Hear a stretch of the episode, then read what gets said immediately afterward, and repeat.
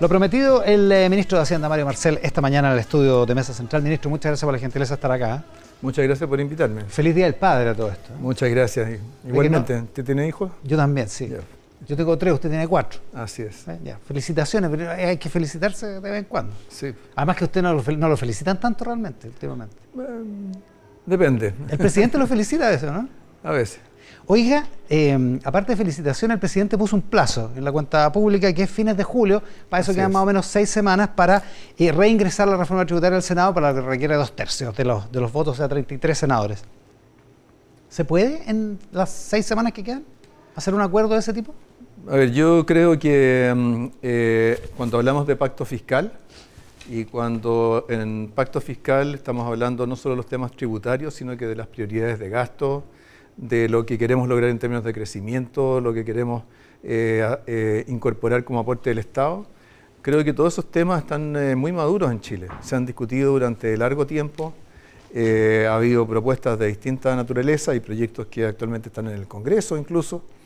y por lo tanto yo creo que esto tiene más que ver con las voluntades y la, y la disposición a dialogar y a buscar acuerdos mucho más que con el trabajo técnico. Yo creo que aquí en Chile el trabajo técnico sobre estos temas ya hemos tenido mucho eh, y las opciones creo que están todas sobre la mesa. Ya, o sea, usted dice, estamos claros en los diagnósticticos, sabemos lo que queremos, si es que queremos hablar de crecimiento, sabemos cómo hacerlo, si queremos hablar de prioridades de gasto, sabemos cuáles son. Eh, en fin, eso es, una materia ya discutida y por lo tanto falta sentarse a la mesa.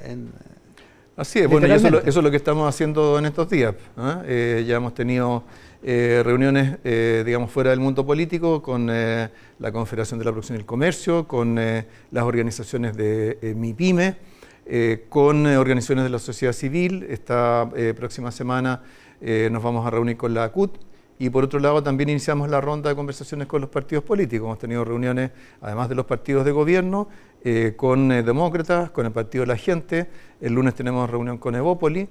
Eh, teníamos originalmente para el martes con eh, Renovación Nacional, pero el presidente eh, pidió, el presidente del partido pidió correrlo un poco para que él pudiera estar, dado que tenía un viaje. Tenemos la democracia cristiana también la próxima semana, así que sentarnos a trabajar ya lo estamos haciendo. y en algunos casos, por ejemplo, en el caso de, la, de las MIPYME, ya llevamos tres reuniones con ellos, así que creo que hemos reuniones no faltan, digamos o sea, bueno, si fuera solo por reunirse, eh, quizás no sería suficiente. Lo importante no, pero, es que, pero por lo menos reuniones hay. Claro, lo importante es que las conversaciones sean sustantivas y constructivas y así están, están Lo que pasa es que estaba la duda de si efectivamente esas conversaciones están, particularmente con el mundo político. O sea, lo de Renovación Nacional, usted, usted ha leído lo, que, lo mismo que yo hoy día en el Mercurio, que se lee lo de, lo de RN como un no parlamentario a Marcel. Ese es el título que le pone el Mercurio. Usted dice que el presidente de RN quiso estar en la reunión y que no, que no va a estar da la impresión de que no hay una conversación sustantiva, digamos, que hay como buenas intenciones, pero que no está, no está pasando, digamos, la negociación propiamente tal. Eh, yo creo que temas sustantivos se están discutiendo. Eh, por ejemplo, Demócratas nos dejó una propuesta con una serie de eh, medidas para estimular el crecimiento, para que el, crecimiento contribuyera también a aumentar la, la recaudación. con, el, con las MIPYME estamos conversando ya no solo de incorporar medidas que no dañen a las pymes, sino que también algunas que las beneficien. Eh, y así, en, cada una de estas conversaciones han ido surgiendo eh, temas que eh, se pueden ir incorporando dentro de esta idea de, pacto fiscal. ¿Cuán importante es en esta serie, en este enjambre de conversaciones, la conversación con los empresarios? Porque se armó un ruido esta semana particularmente, porque desde el mundo empresarial empezaron a surgir señales de que había una cierta incomodidad con la estrategia del gobierno de conversar con ellos.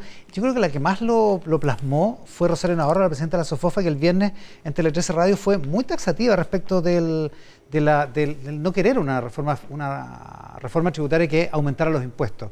Estableció una, básicamente una línea roja en ese, en ese asunto, fue bien dura en ese, en, ese predicamento. Bueno, lo que ella planteó en realidad fue no aumentar los impuestos a las empresas. Eh, y eh, como sabemos, eh, incluso el proyecto original del gobierno contemplaba una reducción de la tasa del impuesto de primera categoría de 27% a 25%. Y eso lo estamos haciendo porque en las comparaciones internacionales eh, Chile, donde tienen los déficits más importantes en términos de recaudación, no es en la tributación corporativa, no es la tributación de las empresas, es la tributación de las personas. Eh, incluso en el caso de las empresas, nuestra tasa del impuesto a las utilidades de las empresas de 27% hoy día está por encima de la mediana de la OCDE y en términos de recaudación, como porcentaje del producto, también estamos por arriba de esa mediana. Entonces, eh, tenemos que tener claro dónde están las deficiencias grandes de nuestro sistema tributario o las brechas grandes de recaudación y focalizar ahí y eso es plenamente consistente con lo que Rosario Navarro dijo en esa entrevista. Ahora, en ese, en ese sentido entonces, eh, parte de este pacto fiscal, como, como lo ha llamado usted, eh, implica bajar algunos impuestos. Directamente. Bueno, en ese caso contemplaba una baja de impuestos, ahí también se incorporaron, o sea, en el proyecto original incluso, eh, había nuevos créditos tributarios, por ejemplo, para eh, gastos en cuidados. Eh, había había una, transición en el caso de los impuestos para las pymes, mucho más gradual que lo que está contemplado actualmente en la ley. En fin, hay, hay, una serie de medidas de ese tipo. No es, no es una reforma que solo suba impuestos. Eh, por eso a mí me parece que el campo está bien abierto. Eh, teníamos incentivos, por ejemplo, a la, inversión. Es interesante que eh, en muchas opiniones que de repente surgen así de manera un poco más liviana, se dice, no, aquí no hay nada para la inversión, no hay nada para la productividad. Bueno, el proyecto original del Ejecutivo no solo tenía depreciación semi-instantánea para la inversión en bienes de capital, sino que tenía un fondo de créditos tributarios para inversiones con un efecto multiplicador en la economía. y tenía hay, medidas de pro, hay medidas pro crecimiento y pro inversión. Claro, y eso se puede enriquecer, por supuesto. Nadie dice que esa sea la última palabra. Yo creo, eh, la verdad es que eh, creo que uno de los problemas con los cuales tenemos que lidiar en este, en este tema es el problema de los prejuicios. Eh, aproximarse con prejuicios a un pacto fiscal, a la idea de un pacto amplio, eh, no, por supuesto que no ayuda mucho. ¿eh? Por ejemplo, hay hoy día una entrevista al expresidente Piñera que dice, ¿dónde están las metas del gobierno en materia de productividad? Mm. Resulta que el presidente Boric planteó una meta de crecimiento de la productividad no en la cuenta pública este año, la planteó en la cuenta pública del año pasado. Y como resultado de ese desafío que nos planteó el presidente, se elaboró una agenda de mejora de la productividad con eh, empresarios, con pymes y con, eh, y con la CUT, y está en pleno desarrollo. Sí, Piñera dice algo también, está, está en reportajes del Mercurio hoy, a propósito de que usted lo cita, eh, el expresidente Piñera dice, ¿dónde están las metas de crecimiento? ¿Dónde está el sueño de ser un país desarrollado? Es el... Como que, como que le faltara épica al gobierno. Yo creo que el gobierno tiene harta, me parece tiene harta épica, porque tiene un concepto de desarrollo que involucra no solo crecimiento, involucra sostenibilidad ambiental, involucra equidad, eh, corresponde al concepto de desarrollo en su sentido más amplio. Creo que tradicionalmente hemos visto el tema de, desarrollo solo como ingreso per cápita, que por supuesto que es importante y ayuda, pero el concepto de desarrollo es más amplio que eso. ¿eh? Pero se perdió de alguna manera, ¿no? Hace algunos años. No, no, no con este gobierno, sino hace algunos años se perdió la idea de el sueño de ser un país desarrollado, digamos, ¿no?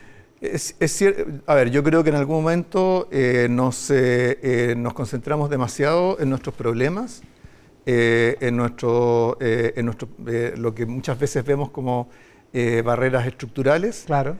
La desigualdad, el problema de la educación. Y poco en lo que vamos logrando y lo que queremos hacer. ¿ah? Yo creo que eso se ha ido rebalanceando.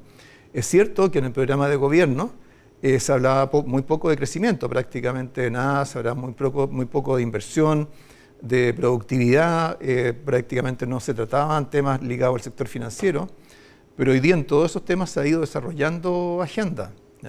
Se ha ido desarrollando agenda y, bueno, lo vemos eh, reflejado en iniciativas bien, eh, bien concretas. hoy día, por ejemplo, ¿cierto? tenemos eh, toda esta política nacional del litio, a algunos puede que no les guste, pero eh, tenemos política nacional del litio, eh, tenemos una estrategia sobre hidrógeno verde que viene del gobierno anterior, nosotros lo estamos traduciendo en un plan de acción. sigue avanzando ¿cierto? el cambio de nuestra matriz energética, todas esas cosas ayudan al crecimiento y ayudan a la sostenibilidad. ¿Ah? Y creo que cuando hablamos de crecimiento hoy día, tenemos que pensar que el crecimiento para Chile no puede ser volver, ¿cierto? volver el reloj 30 años para atrás y aplicar las mismas políticas que en aquella época. Hoy día los, potenciales de crecimiento para Chile están en el cambio que está ocurriendo en la economía mundial hacia una economía más verde, más sustentable, y eso significa mayor demanda por cobre, mayor demanda por litio, mayor demanda por energías renovables, eh, mayor demanda por hidrógeno verde. Y Chile tiene eh, capacidad en todas esas cosas. Chile es uno de los pocos países del mundo hoy día para los cuales la, eh, la transición a una economía sustentable tiene mucho más beneficios que costos. Ministro, eh, otra, a propósito de las entrevistas de hoy día, eh, aparece Sebastián Edwards hoy día a propósito de un libro que publicó sobre la historia eh, económica de Chile y el neoliberalismo. Em, y él dice que hay una cierta obsesión del gobierno con un programa, con cumplir el programa. Dice, ¿por, qué esta obsesión con cumplir un programa que sacó apenas el 28% de los votos, digamos? ¿Está obsesionado el gobierno con, su programa? Bueno, la respuesta a eso la dio el presidente en su mensaje del, del primero de junio. El presidente dijo eh, han, evolucionado nuestras prioridades, han cambiado nuestras prioridades y dijo taxativamente sí, sí han cambiado.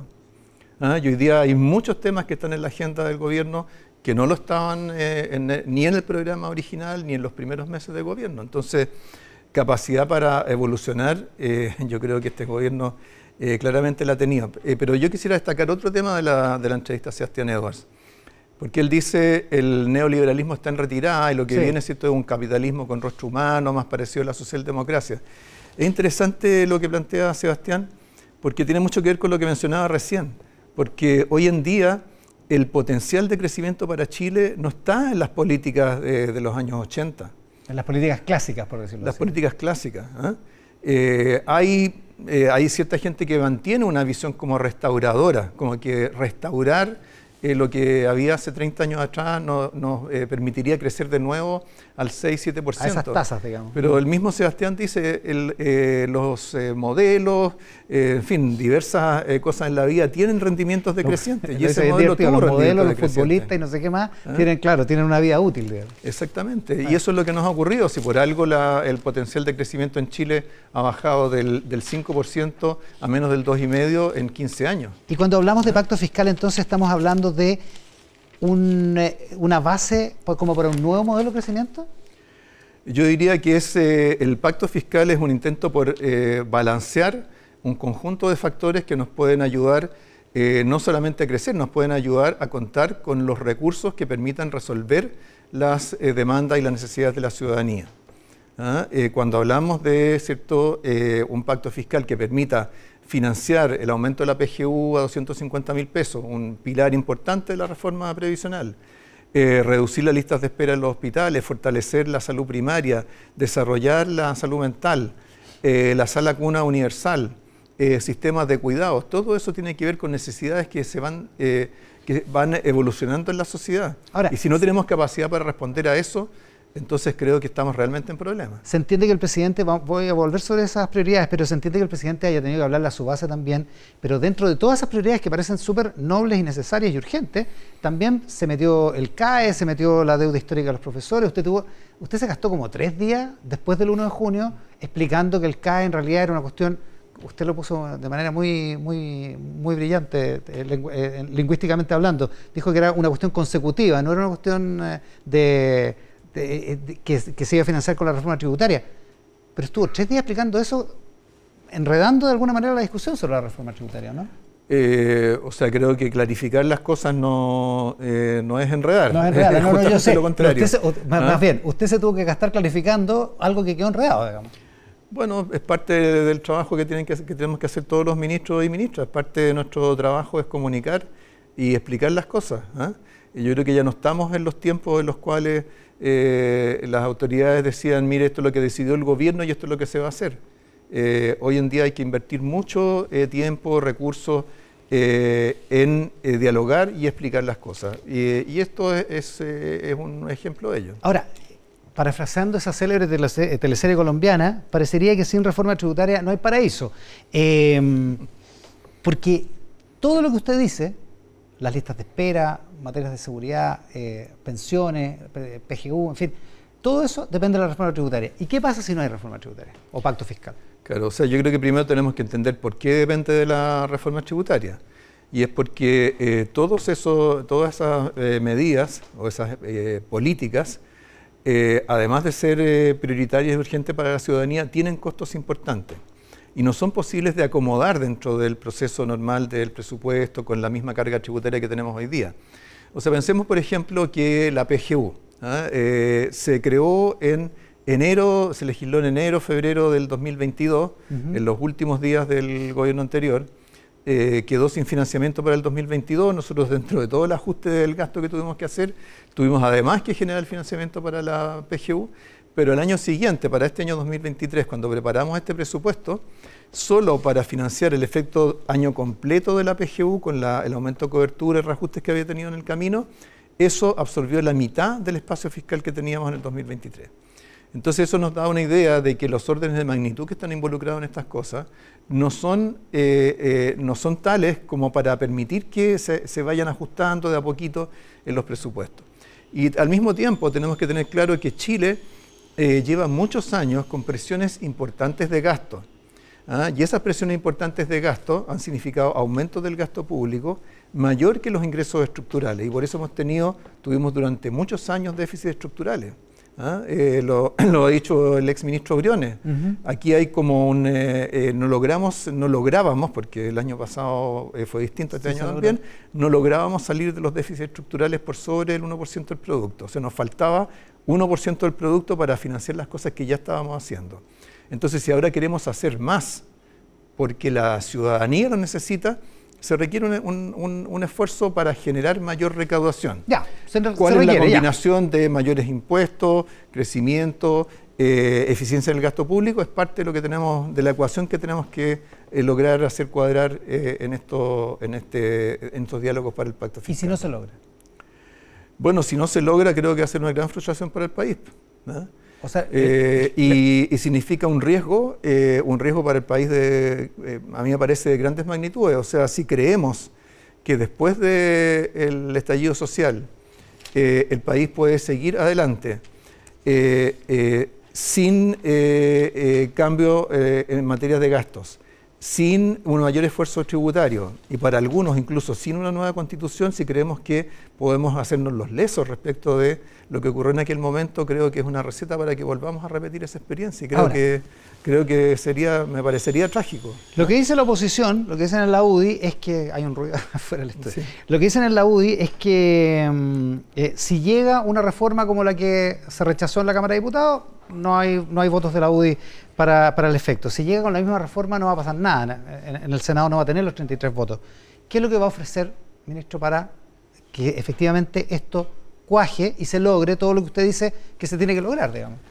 Bueno, yo creo que eh, respecto de lo que plantea la UDI, que también lo menciona el mismo, eh, creo que el mismo expresidente Piñera en su entrevista hoy día, eh, no es diferente de lo que ha planteado el gobierno. El gobierno, respecto de los temas tributarios, de hecho la manera en que lo tiene estructurado en estos diálogos es qué se va a cambiar respecto del proyecto que se discutió en la Cámara y que se rechazó en general. Así que en eso... O sea, ese es el punto de partida. ¿Qué cambiamos de la reforma que se rechazó? ¿Qué es lo que vamos a cambiar? ¿Ah? Y puede haber cambios importantes, pero son cambios que tenemos que ser capaces de concordar. O sea, esto no, no puede ser, ¿cierto?, el gobierno mostrando, mostrando cartas a ver es ¿cierto? ¿Qué es lo que, eh, si, si, al otro lado de la mesa hay un pulgar para arriba o un pulgar para abajo? Tienen que estar puestas las ideas sobre la mesa.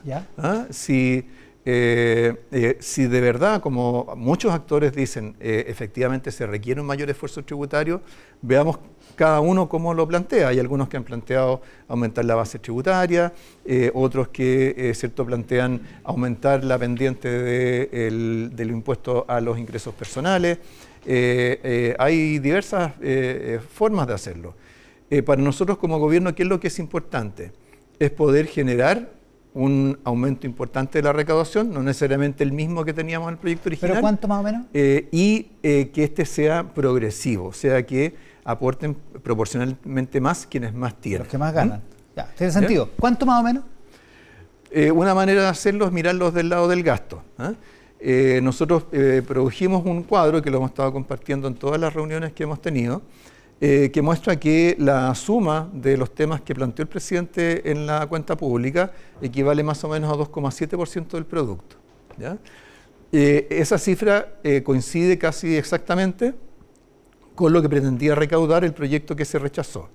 Si lo vamos a combinar con también un esfuerzo por el lado del eh, sector público, un esfuerzo de ahorro, eficiencia. Y también el aporte que da el crecimiento, es posible que el aporte tributario lo podamos reducir de ese, de ese 2,7%. ¿eh? Ahora, usted dice, baja el impuesto a las empresas tal como estaba, porque eso probablemente no, no, se cambia, o si se cambia se va a modificar por un algoritmo incluso menor, eh, baja el impuesto corporativo, pero ¿de dónde, qué es lo que sube para que aumente la recaudación fiscal? Por el lado de los impuestos, digamos.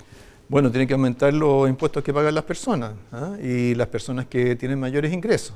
¿Ah? Y eso hay distintas maneras de hacerlo. Eh, hay la tributación a las, eh, eh, a las personas o a los ingresos del trabajo. Es el impuesto global complementario. Actualmente también se aplica a los ingresos del capital. El gobierno tenía una propuesta distinta para los ingresos del capital. también ¿cierto? hay quienes han planteado qué hacer con la base o eliminar exenciones una buena parte de lo que se ha planteado como reducción de la evasión y elusión es eliminar resquicios legales que se usan para pagar menos impuestos, en general impuestos a, eh, los ingresos personales. O sea, alternativas para eso claramente existen. ¿Y eso, eso pasa por el lado de arriba, o sea, por el lado de los que están ahora en el 40%, o, pasa también por los que están exentos hoy día de que se agregue, aunque sea mínimamente, marginalmente, eh, pagando impuestos a la renta? Eh, yo sé que es más impopular esa, esa segunda, digamos. Claro, o sea, es impopular porque por dos razones. ¿ah? Primero, porque quienes están exentos son los que ganan menos de 770 mil pesos mensuales. ¿ah? Ese, es el mm. límite exento que tenemos hoy día, el hecho de que tengamos 75% de las personas exentas de impuestos a la renta, lo que, refleja, lo que refleja es la distribución de los ingresos que tenemos en la sociedad. Mm. Eh, entonces, ese es, eh, ¿cierto? ese es un tema. Eh, y el otro que tiene que ver también con la base, eh, tiene que ver con eh, qué, otras, eh, qué otros esfuerzos las personas están llamadas a hacer en materia de financiamiento, por ejemplo, a través de las cotizaciones previsionales o de otro tipo. En otros países, ah. donde se habla que, tienen, que las personas pagan impuesto a la renta más abajo en la estructura de ingresos, es porque se incluye dentro de esos aportes los aportes a la seguridad social. Por ejemplo, en este caso sí existen, digamos, no, están contabilizados como impuestos. Claro, por ejemplo, en el Reino Unido no hay una tasa de cotización para el beneficio básico de pensiones. Eh, se financia con los impuestos generales y, por lo tanto todo el mundo paga. Pero todo el mundo paga porque al mismo tiempo está, todo el mundo está recibiendo beneficios. Y yo creo que ese es el punto clave de esta, eh, de esta ecuación. ¿ah? Es difícil pedirle a personas de menos de 770 mil pesos de ingreso que paguen más impuestos y al mismo tiempo no están percibiendo los beneficios del gasto público. Entonces, mm. eh, y para eso tienen que verlo, no basta una pura promesa.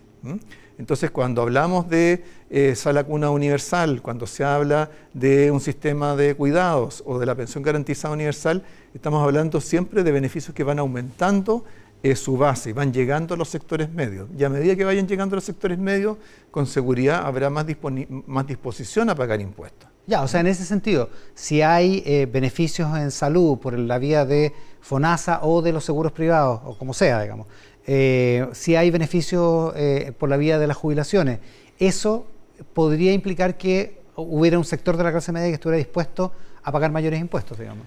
Claro, pero eso no puede ser una mera promesa. ¿ah? No puede ser pague impuestos ahora para que después en, un futuro indefinido tenga beneficios. Yo creo que tiene que ser un poco, debería ser más o menos al revés. ¿Ah? deberíamos poder eh, mostrarle a los sectores medios que con estas políticas eh, pueden efectivamente empezar a recibir eh, un mayor apoyo por parte del Estado y eso creo que va a ir abriendo el espacio para que también haya mayor disposición a pagar impuestos. Lo otro que plantea gente, bueno, se lo planteó el Partido Demócrata, va a estar la, presidenta de Demócratas más rato acá en el programa, Jimena Rincón, la senadora, y lo, lo, plantea también Heike Paulman, la presidenta de Sencosud, en eh, el diario financiero esta mañana, eh, cuando le preguntan, le preguntan si está de acuerdo con la necesidad de sacar adelante una reforma tributaria, dice, yo creo que el peligro del pacto fiscal es si va a ser un pacto a largo plazo o no. Si cada gobierno que entra va a hacer una reforma, eso no da ninguna seguridad jurídica tampoco. Y dice que reconoce que la mayor recaudación es necesaria, pero el, punto es cómo se logra. Eh, tiene, tiene un punto. O sea, hemos, llevamos tres, cuatro gobiernos con reforma tributaria. Por supuesto, y creo que cuando hablamos de pacto fiscal es porque estamos pensando en algo que sea capaz de durar en el tiempo, no algo que, eh, se olvide al día siguiente. ¿eh? Pensemos que nosotros hemos tenido experiencias de, pactos políticos que han durado sin necesidad de que estuviera legislado así. Eh, en lo más directamente asociable al pacto fiscal de ahora, la reforma tributaria del 90, es cierto, involucró un acuerdo político amplio eh, que incluyó a la oposición, en aquel entonces liderada por eh, Sebastián Piñera como senador. La UDI nunca se sumó, pero sí Renovación Nacional. Y eso eh, generó un cuadro tributario que duró por lo menos una década. ¿ah? Recién 10 o 12 años más tarde, recién vinieron a plantearse nuevas modificaciones tributarias. El acuerdo Insulsa-Longueira, ¿ah? en el cual a mí me tocó participar. Del 2003. Eh, del 2003 también muchas de las cosas que ahí se acordaron también marcaron eh, cómo evolucionó eh, las exigencias de transparencia, etcétera. Y sin ir más lejos, el propio acuerdo constitucional, ¿cierto? Porque estamos hablando del el acuerdo de noviembre del 2019, que al ser tan amplio eh, tuvo la capacidad de poder sobrevivir al fracaso de la primera propuesta constitucional y estar y tenernos hoy día embarcados en, un, segundo proceso. De alguna manera. Entonces, los pactos tienen esa, esa virtud, pero para eso tienen que ser amplios y tienen que ser ambiciosos, como, como usted lo plantea. Ministro, eh, una cosa a propósito de prestaciones y de, y de cosas. El diputado Frank Sauer nos dijo esta semana que había hablado con la ministra Jara que se iba a presentar un proyecto acotado de pensiones esta semana que viene. Ya no sé lo que habrá querido decir el diputado Sauerbaum, pero lo que es cierto es que eh, la ministra Jara está liderando un esfuerzo por eh, generar un diálogo genuino en torno a la reforma previsional. ¿ah? Eh, pensemos que ya llevamos siete meses desde que se ingresó el proyecto al Congreso. tuvimos todo el verano este proceso paralizado, porque después de aprobarse en general, en la Comisión de eh, Trabajo de la, Cámara de Diputados, eh, se quiso crear una instancia técnica eh, para discutir indicaciones, para proponer indicaciones y modificaciones del proyecto, y la oposición no concurrió y perdimos todo el verano hasta marzo, abril. Terminó fracasando, sí, se ¿ah? quejan de que las maltrataron a unas técnicas de la UDI en eso. Pero bueno, hay, distintas razones. A la instancia técnica, hasta donde yo entiendo, nunca llegó nadie. Nunca más. ¿Ah? Eh, entonces, eh, afortunadamente creo que se han ido produciendo más acercamientos, eso eh, es positivo, nosotros hemos estado trabajando en el intertanto en buscar respuestas alternativas, buscar cierto, distintas formas de llegar al objetivo que creo que todos compartimos, que es mejorar las pensiones futuras y también mejorar las pensiones de los actuales jubilados. Nos quedan 20 segundos, ministro. ¿Qué mensaje le da la oposición en torno a, la, necesidad del pacto fiscal? ¿Qué mensaje le da hoy para la semana que viene? Yo le diría, eh, tengan eh, confianza en que nuestra intención, eh, nuestra voluntad en esto es buscar acuerdos. ¿ah? cuando se nos habla, por ejemplo, de reforma del Estado, Actualmente la subsecretaria y este ministro eh, llevamos 30 años trabajando en estos temas. ¿ah? Cuando hablamos de crecimiento hemos ido llenando una agenda, como decía, que estaba, vacía al comienzo del gobierno.